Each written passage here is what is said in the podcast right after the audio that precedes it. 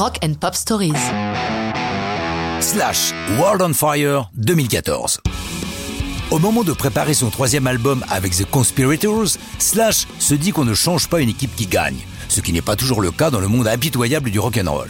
Mais il a trouvé une forme d'équilibre avec l'excellent chanteur Miles Kennedy. C'est donc avec lui qu'il compose l'essentiel des chansons et c'est avec ses conspirateurs qu'il les enregistre.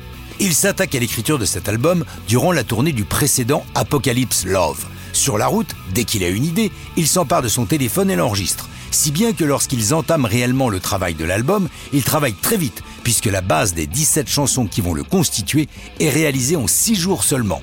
Slash se déclare en lui-même époustouflé par cette productivité intense. Le premier single sera World on Fire. Pourquoi cette chanson-là?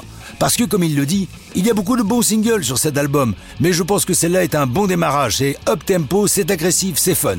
Lorsqu'on lui demande le sens exact de la chanson, il ajoute Bien sûr, il y a tout ce problème du réchauffement climatique, mais ce n'est pas le seul sens du titre. C'est plutôt ironique, il y a plein de connotations sexuelles, c'est un encouragement à la folie et à repousser toutes les barrières. Pourquoi World on Fire est-elle devenue aussi le titre de cet album? Écoutons-le à nouveau.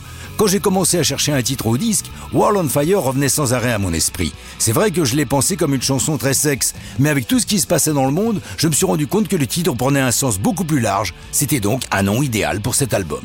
Enregistré entre le 5 février et le 4 avril 2014 au Energy Studio d'Hollywood et au studio Barbarossa d'Orlando en Floride, World on Fire est un album abondant avec 77 minutes de musique. Slash a aussi changé de producteur et travaille avec Michael Basket, qui avait produit l'album du groupe précédent de son chanteur Miles Kennedy.